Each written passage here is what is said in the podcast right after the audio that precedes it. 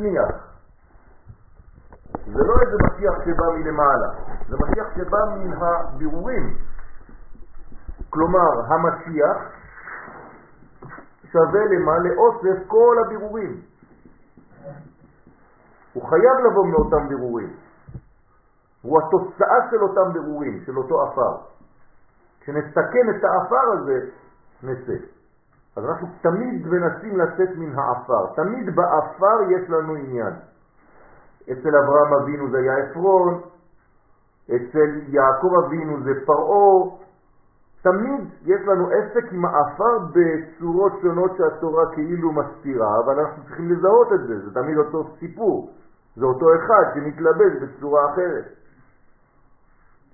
ואנחנו עם קשה עורף. אנחנו תמיד עסוקים בעין פי ריק.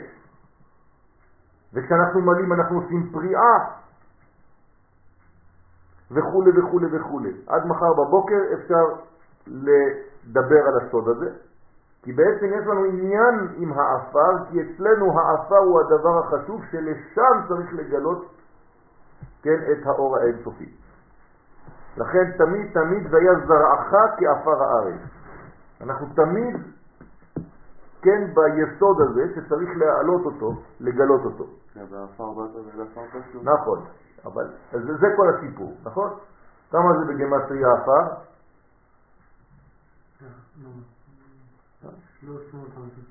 350. מה זה 350? אה? מה זה 350? כן, מה זה 350? מה, מה, מה העניין ב-350? נו, אז מה אם זה 350? כן. אה? אתה לא רחוק, כן. זה תיקון השינה. זה תיקון הבניין של השנה, של הזמן, של השינון, זאת אומרת של השינויים, של השנה, כלומר של מושג הזמן, של השינה, שזה מושג הגלות, של הנשייה, שזה מושג השכחה, כל זה התיקון שאנחנו עושים באפר. כלומר, יסוד האפר הוא יסוד כבד, הוא היסוד הכבד. ואנחנו חייבים לצאת מן האפר הזה. שם זה בעצם העצבות והעצלות והדיכאון. כל זה אותו סיפור, כן?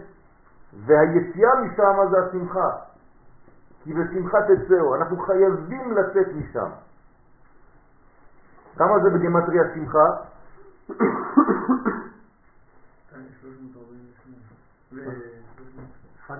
350 ו...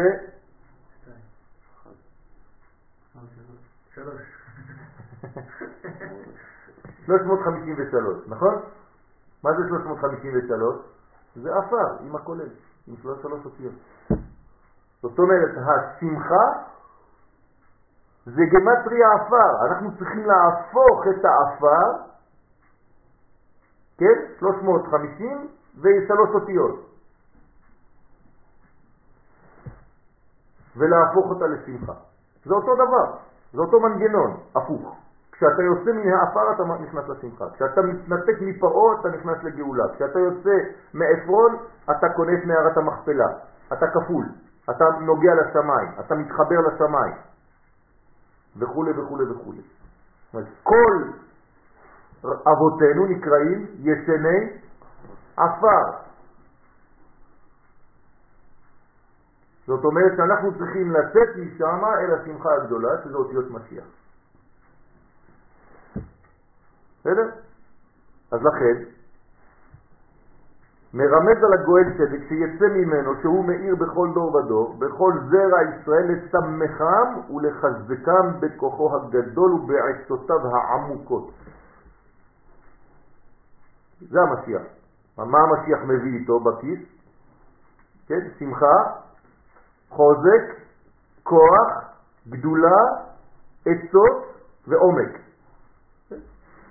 כל מה שהרב עכשיו אומר. זאת אומרת, כדי לגשת לגאולה צריך להיות בשמחה, צריך להיות בעוצמה, צריך להיות בכוח, צריך להיות בגדולה חסדים, צריך להיות בעצות עמוקות, זאת אומרת סוד, פנימיות. עד שיעלה אותם מכל המקומות הרעים, מכל העפר שבעולם, שנדחו לשם, ששם התגברות היכלי התמורות מאוד. כלומר, איפה נמצא היכל התמורות? בעפר. עכשיו אני שואל אתכם שאלה, אם כך הדבר, למה כתוב אם יהיה נידחך בקצה השמיים, ולא בקצה העפר, או בקצה האדמה? למה בקצה, בקצה השמיים? איפה זה קצה השמיים? יפה מאוד. זה הסוד. קצה השמיים זה העפר. במילים אחרות, מתי אתה עלול להיות בקצה השמיים? כשאתה עמוק בתוך העפר ואתה לא יודע לצאת משם. אתה בתוך פרעה ואתה לא יודע לצאת ממצרים. אתה בתוך עפרון ואתה לא יודע לגלות את אורו של אדם הראשון שנמצא באותה מערה. זה חור באדמה, בתוך האדמה עוד יותר עמוק. אז צריך אדם שיהיה מסוגל להיכנס לתוך האדמה כדי להוציא משם את השפע. מאיפה יצא הזוהר? מתחת לאדמה, נכון? רבי שמעון בר יוחאי היה חופר חור באדמה, בחול, כדי לגלות את הקודש, יחד עם בנו. זאת אומרת, הם חייבים להיות בתוך האדמה עצמה, לאכול, להיות נאכלים על ידי התולעים של המוות, כמו שרבי פנחס בן יאיר היה בוכה כשהיה רוכש את רבי שמעון בר יוחאי, והדמעות היו זולגות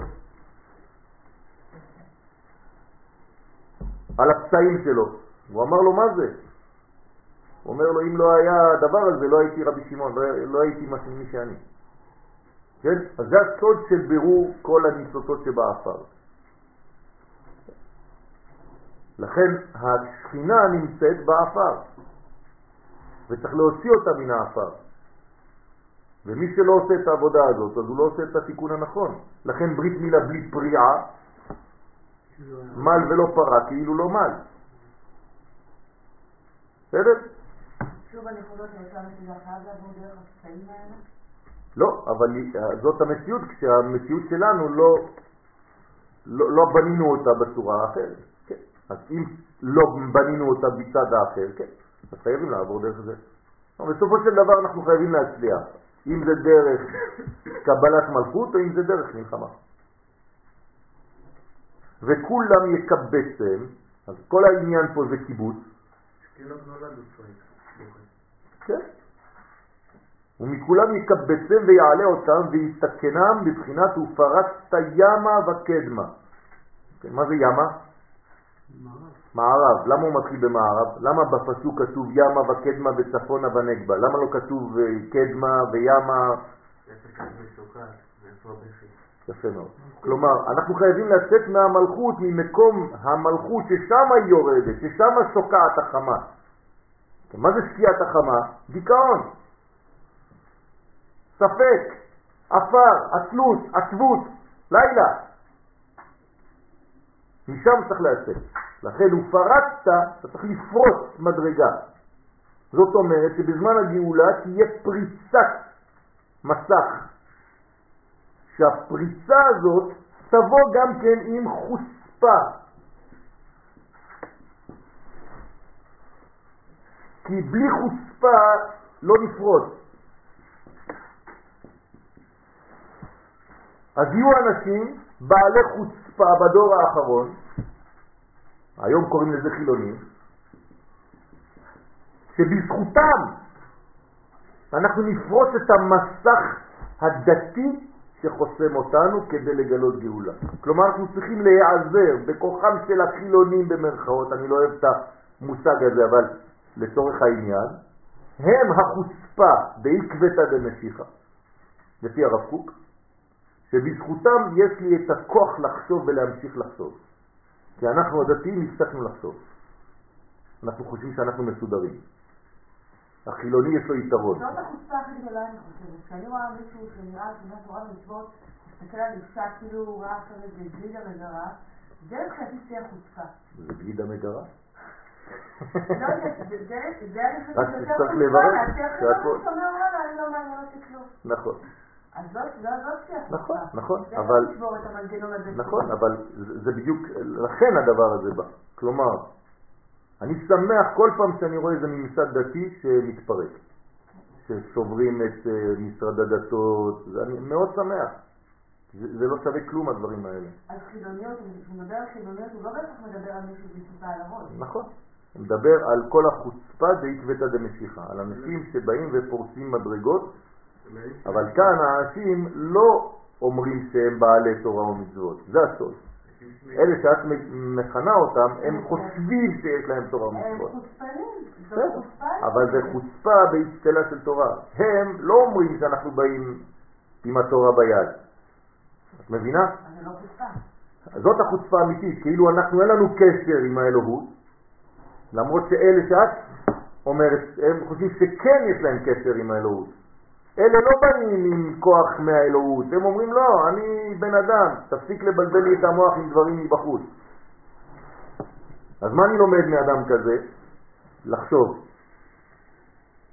להיות פנוי, להיות חופשי. כן, היום כבר לא קוראים להם ככה. כשהייתי יותר ילד קטן היו קוראים להם החופשים.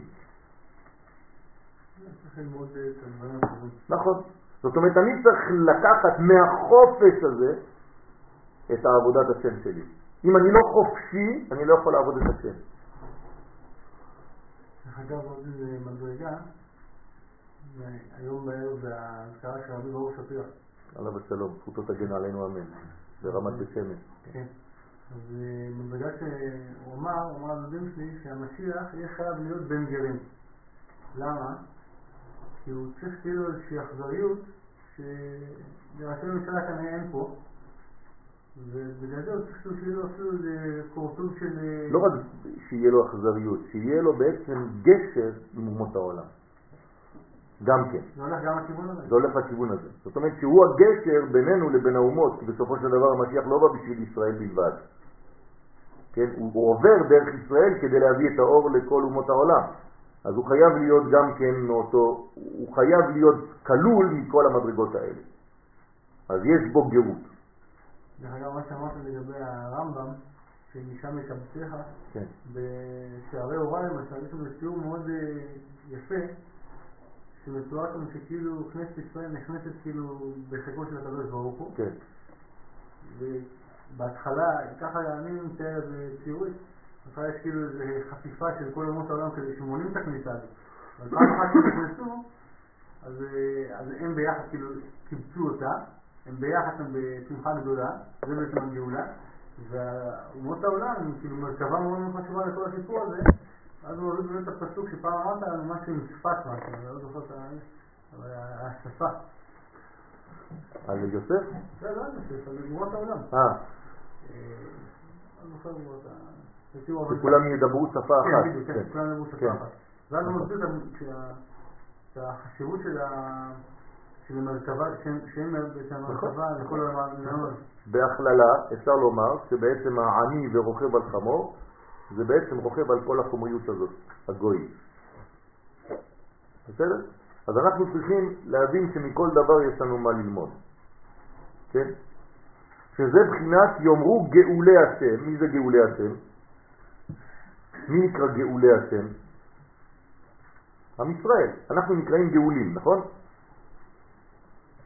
וכולי, ומארצות קיבצם, קיבוץ גלויות, ממזרח וממערב, פה הוא מתחיל ממזרח, כי בעצם האור, היכולת לצאת מתחילה מהזריחה, כן? אבל בסופו של דבר הוא פרץ את הימה. טעות זה אנחנו, נכון, זה הימה, נכון. נכון. זה כאילו שממלאים כוס מים, אתה בעצם, הקדוש ברוך הוא ממלא אותנו ממעלה למטה, אבל אנחנו מתמלאים מהתחתית של הכוס כלפי מעלה. אבל אז הייתי מצפה שזה יתחיל בדרום. למה בדרום? בחוכמה, אני יודע. לא, זה לא יכול להתחיל מהחוכמה, כי החוכמה משיגים רק אחרי שיצאת. כל עוד ולא יצאת אתה לא יכול לגלות שום חוכמה. אני אומר בטעות בלילה.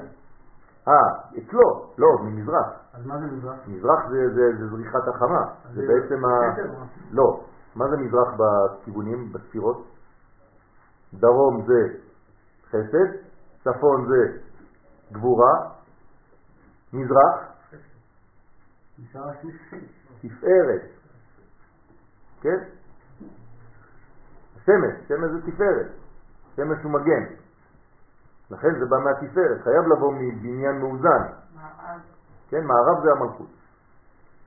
עכשיו, מעלה ומטה, אם אנחנו ממשיכים בשישה כיוונים, שהרי במציאות יש שישה כיוונים, נצח והוד.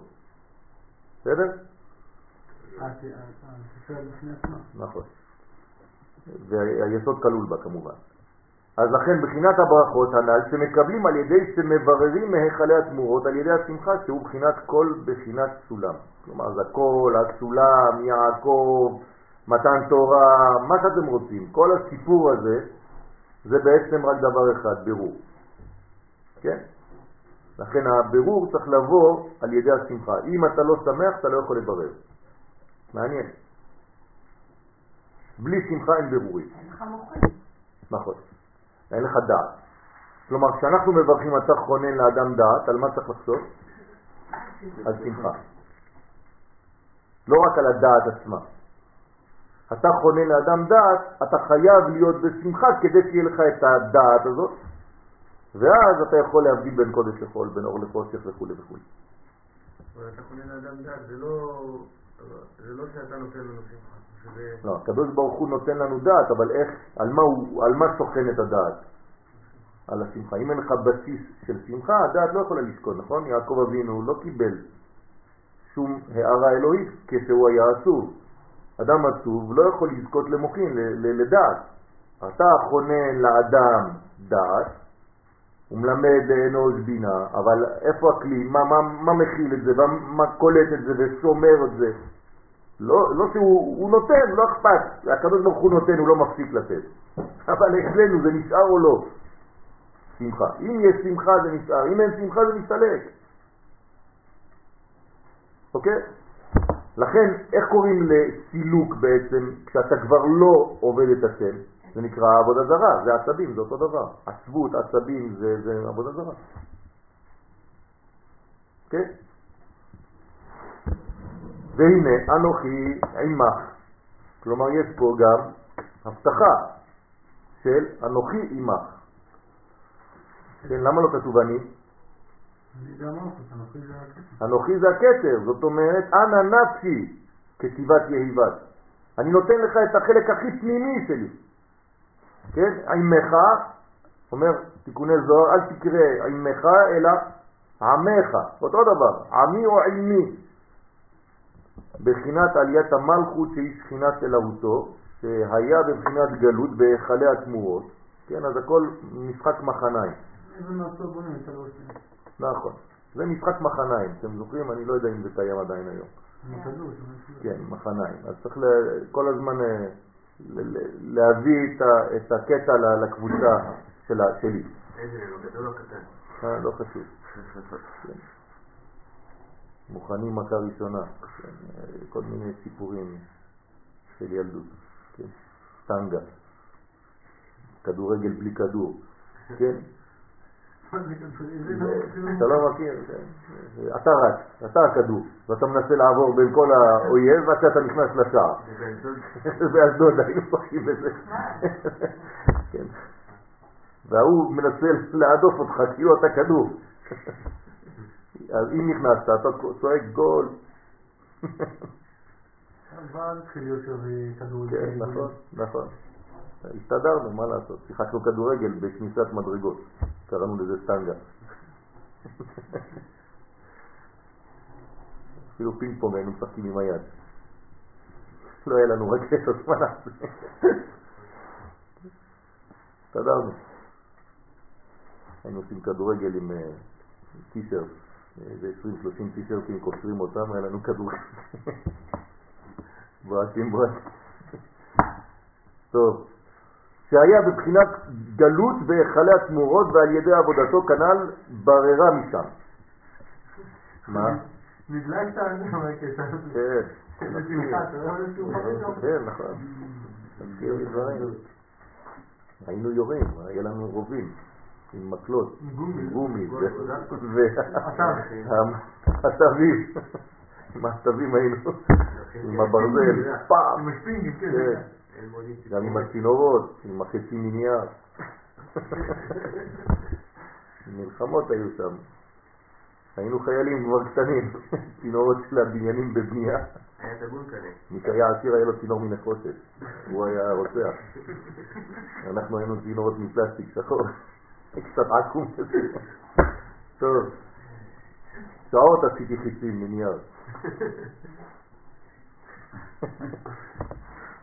ובשרו השם יתברך והנה אנוכי עמך, כן, שהוא יתברך עמו תמיד בכל מקום שהוא.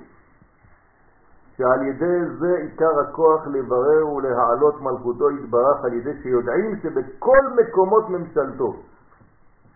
והשם יתברך עמו תמיד, אפילו במקומות החיצוניים חס ושלום, שזה בחינת גם כי ילך בגץ על מוות, לא יראה רע. למה? כי אתה מלבדו. וזה צריך להאמין בזה, כי ברגעים שאתה באמת נמצא חס ושלום במדרגות כאלה, מה נשאר לך בכלל? כן, אתמול שמעתי סיפור על אחד בשואה מסכן, שנשאר איזה ארבע שנים ביער. והוא שואל אותו, תגיד לי, היה לך חשק לחיות? הוא אומר לי, תאמין לי, כן. רציתי רק לחיות. ארבע שנים, פצועים, היו שמים עלים על, ה, על הפצעים שלהם, עלים יבשים. איך אתה, גם כי ילך בגט על מוות, הנה האדם הזה חי היום. ושמרתיך בכל אשר תלך. למה אבל צריך ללכת כל פעם בגין של מוות? שוב פעם, זו השאלה שמור שאלה. בגלל ש... כן, בגלל שאם אנחנו לא מגלים את המלכות בצורה נאותה, אז אנחנו חייבים לגלות אותה דרך מלחמות, דרך קושי.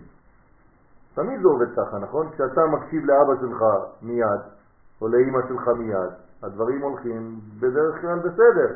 אבל אם אתה הולך בדרך הקשה, אתה גם מקבל מכות וגם עושה את הדבר בסוף. אז מה הרווחת? כן, אבל אתה אומר פה שגם כי ילך בגיא סלמן. אם אתה הולך בגיא סלמן, זה אומר שלפני כן הוצאת את האלוהות מעצמך. כי הגעת לגיא סלמן. נכון, לא, בגלל זה. בגלל זה אני אומר שהדבר הדבר תמיד מגיע על כי אין אלוהי בקרבי מצאוני הרעות. כלומר, תמיד כשאתה דוחה את האלוהות, לרגע אפילו, שם בעצם מתחיל הרווח שהשארת כדי להכניס שם קליפה. אבל זה בפרספקטיבה אולי של אה, גלגולים. כי לפעמים בן אדם נזרק לסיטואציה. נכון, אבל... בן אדם נולד נכה. כן, נכון, נכון, נכון, זה הוא, נכון. אז בפרספקטיבה של גלגולים כנראה הוא צריך לתקן משהו. נכון, אז הוא בעצם סיפור אחד גדול בפרקים. נכון, והוא צריך לדעת מי הוא. אדם שלא גילה מי הוא, קשה לו לתקן, הוא לא יודע מה הוא בא לעשות. הוא יודע מה זה? הוא עוד יותר נהיה בן אדם אה, אנטי וכועס. ו- תלוי, תלוי, את ה- כן, תלוי, יש אנשים שלהפך, יש אנשים שהתחזקו כי הבינו את העניין יותר לעומק. תלוי. נכון, נכון. יש אנשים. שכועסים על כל דבר, ויש אנשים שאומרים, תשמע, זה בסדר, לא קרה כלום, אני מסתדר עם זה. כן. זה, זה, זה הגישה של האדם לכל דבר, הכל תלוי בגישה, ככה אומר הרב קוק. ועל כל דבר זה נכון. כן. אשתך נותנת לך משהו שקצת צרוף. או שאתה אומר לה, זה בסדר, זה טעים, כן, אני אוהב דווקא את הצרוף. כן, או שאתה מתחיל להתלונן, וכולי. בעלך עושה לך משהו, את אומרת לו, וואי, איזה כיף, דווקא ככה אני אוהבת את זה. תלוי איך אני ניגש. ואז זה יכול לנטרל את הפצצה, או להפך, לפוצץ אותה עוד יותר גדול. אם אני כל הזמן ג'אבר, נכנס רק למלחמות, אני יורה לכל הכיוונים, אז תמיד אני במלחמה עם מישהו. אז אני רוב שנות חיי רק מנסה להירגע מהמלחמות של עצמי. עוד לא התחלתי לעבוד בכלל. זה מלכודת, זה מלכודת של העיקר והטפל. עוד לא התחלתי בכלל לטפל בעיקר, למה? אני רק עסוק במלחמות הפרטיות שלי, להירגע, לא להיות עצבני, לא להיות זה, עוד לא התחלת לעבוד בכלל. בחינת שמירת הרגלים שהם כלי ההליכה, והשיבותיך אל הארץ הזאת. זאת אומרת, צריך לתקן את הרגליים כדי לחזור לארציות, ארץ ישראל. ארץ ישראל היא הארץ, כן, ששייכת למדרגה שנקראת ישראל. ארץ של ישראל. והיא נקראת גם ארץ השם. זאת אומרת, ישראל והשם כאן זה כביכול אותו דבר. שמכל הירידות והעליות תשוב אל הארץ הזאת. לא חשוב איפה שתהיה, תמיד צריך לחזור לארץ הזאת. כמו חתול, תמיד נופל על הרגליים. איך תזרוק אותו? פה נתהיה גם נותנים למעלה למטה, שאמרת, הרגליים. כן, כן. נכון. שהוא ארץ ישראל, ששם הבית המקדש, ששם עיקר השגת תשעה יחלים. רק פה אפשר להשיג את המדרגה הזאת, הכוללת, כמובן. כי לא עזבך, עזבך, עזבך, כן? ודרשו רבותינו ז"ל שהבטיחו על הפרנסה. כן? צריך האדם גם לחיות. זה טוב ויפה, עלייה, עולים לארץ, ממה אני אחיה? ולא עזבך. אתה צריך גם בזה להאמין בשם, שהקדוש ברוך הוא גם בזה שולח לך את מה שצריך. למה? כי אתה בוטח בו, אז הקדוש ברוך הוא ברגע שאתה בוטח בו, לא משאיר אותך ריק. אז לא ראיתי צדיק נעזב. אם אתה באמת צדיק, ואתה מנסה לעשות את העבודה, אין דבר כזה שתהיה נעזב. לא ראיתי צדיק נעזב, וזרעו מבקש לחם. כל היום, כל היום בזה. אה? כל היום. לא, זה, זה המשך הפסוק. ולא ראיתי צדיק נעזב וזרעו מבקש לחם כל היום חונן ומלווה. הבנת? אז תעשה את הפסוקים חצי חצי, עשית לנו חבילה מגעילה. הבנת? תזהר לשים את הפסיקים, איך אתה קורא את ההלל? אה? לא, כשאתה קורא את ההלל צריך להיזהר, נכון? עשביהם כסף וזהב, מעשה ידי אדם, פה להם ולא ידברו, אוזניים להם ולא שמעו, פה להם ולא ידברו, כן? אף להם ולא יריחון. אבל אם אתה קורא את זה בצורה אחרת, עיניים להם ולא יראו אוזניים. פסיק. דהיינו, כן? או לא תגנוב. לא. לא, תגנוב.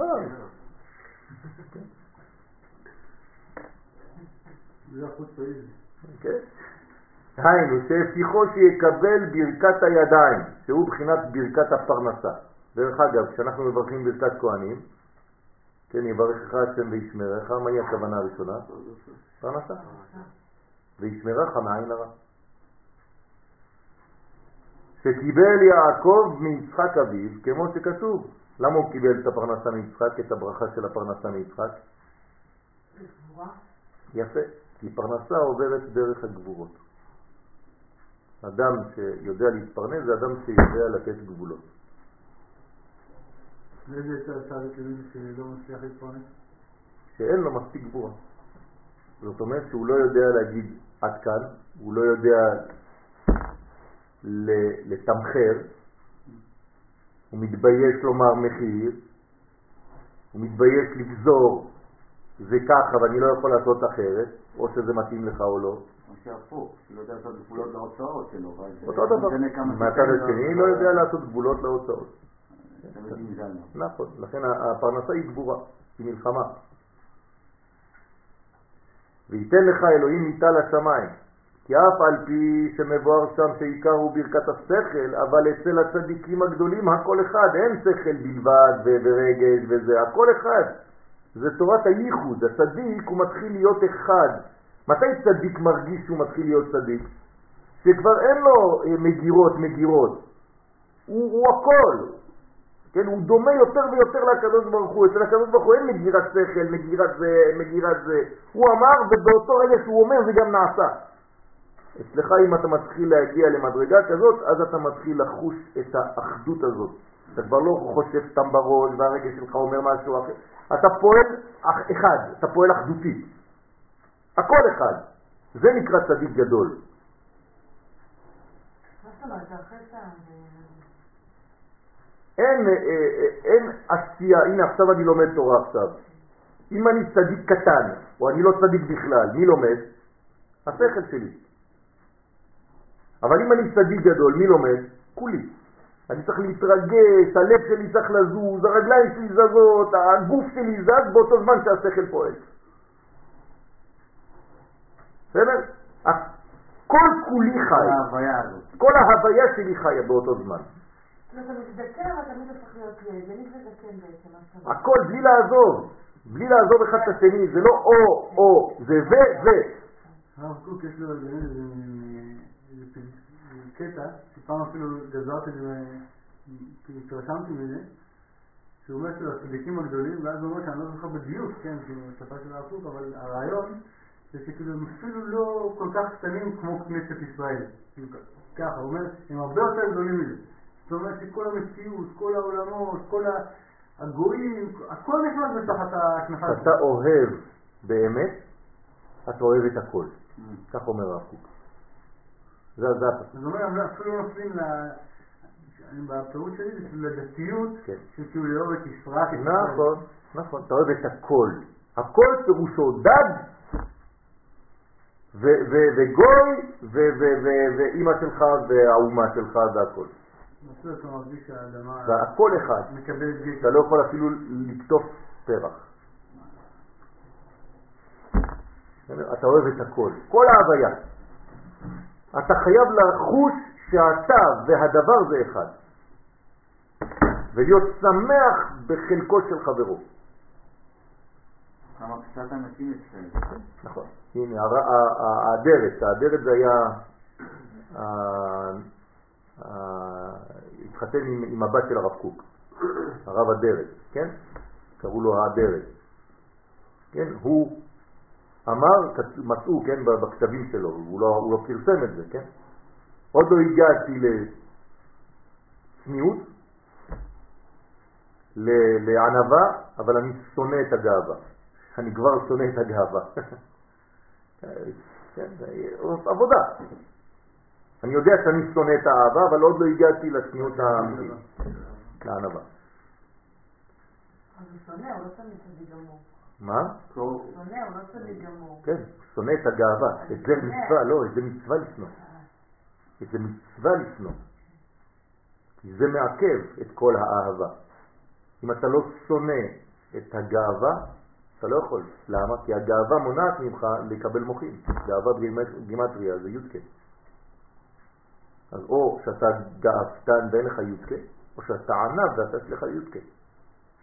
והאיש משה ענב מאוד. לא, לשנוא את הגאווה. והכל לאהוב. נכון, נכון. נכון, כי הגאווה זה האגו. במילה הגאווה יש את המילה אגו. כלומר, זה לא שאתה שונא את עצמך, כן? אבל אתה יודע מאיפה הדברים שלך באים. זה נורא מסובך, כי כל בן אדם רוצה... אבל עוד פעם, אמרתי, אסור לשנוא את עצמך. זה לא אותו דבר. להפך, אתה בריאה אלוהית, נכון? אתה אוהב את ישראל? אז מי זה הישראל הכי קרוב אליך? אתה. אז תאהב את הנשמה שלך. אתה חלק מעם ישראל, נכון? אז תכבד את עצמך. תאהב את הנשמה הזאת. זה נשמה אלוהית, נשמה ישראלית. למה אתה לא מכבד אותה? אבל לא לסגוד לה. נכון. כי על ידי ברכת הפרנסה מקבלים ברכת השכל. למה? נכון. כי אדם שלא פנוי, כי אדם שאין לו פרנסה, הוא לא יכול לקבל מוחים. למה? כי אין לו יישוב הדעת. יש לו דעת, אבל הדעת שלו לא מתיישבת. הוא כל הזמן בדאגות. אז צריך לעבוד. יש בחורים צעירים שבאים אומרים לי אין לי זמן ללמוד. עכשיו התחתנתי וזה, אמרתי להם זה לא הזמן ללמוד. תתפרנס עכשיו, עד שתהיה רגוע בפרנסה, תחזור ללימוד בשקט. אז הם מרגישים הקלה, הם תודה תודה רבה, כי זה מה שאני מרגיש, אבל אני לא ידעתי, אני קצת מרגיש השם. אל תרגיש השם, תבנה את עצמך מבחינה שאתה עכשיו צריך לפרנס משפחה, תתבסס, כמה זה ייקח, שנה בעזרת השם הקדוש ברוך הוא יעזור לך, אחרי זה תהיה כל החיים בשקט. אבל אם אתה סתם רץ וזה, וזה לא עושה כלום, לא בזה ולא בזה.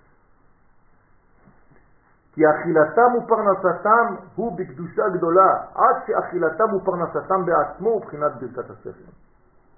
זה צריך להיות הכל במדרגה אחת, בנימה אחת. כלומר, גם הפרנסה היא הופכת להיות חלק מהקודש שלך. אתה לא מפריד בין הדברים. זה לא עכשיו אני הולך לעבוד, אז אני לא בתורה. מה זה השטויות האלה? עוד פעם, צדיק לא מפריד בין הדברים, הוא הולך לעבודה, זה כאילו הולך לישיבה. אני עכשיו הולך לישיבה. אה באמת? אתה לומד? כן, אני לומד מעם ישראל, אני לומד מהחיים, אני לומד מכל היחסים, אני לומד מהדיבור, זה ישיבה, לכל דבר, זה דבר תורה, כל היום הייתי לומד תורה היום, למדתי תורה כל היום. נכון? במובן הזה של... שאתה יוצא לחיים. נכון, נכון, זה כל הבניין, זה כל הבניין. תסתכלו על הסיפורים שיש לנו בגמרות ובזוהר ובכל המקומות. תמיד הם בטיולים. יום אחד הלכו רבי שמעון ורבי יוסי מזה לציפורי, מה יש להם? כל הזמן הם מסתובבים. ככה הם לומדים, זה הלימוד האמיתי. דרך אגב, אם אתה רוצה להעביר מסר לילד שלך, לילדה שלך, אל תשב איתם בבית, תלך איתם. תצא לטיול קטן, סיבוב בגינה, בגן, ותחזור לבית. כל מה שאמרת בזמן הליכה, יישאר להם לכל החיים. מה שאתה אומר בזמן ישיבה, לא אכפת להם, הוא מסתכל, תלך איתו. עד כאן להיום.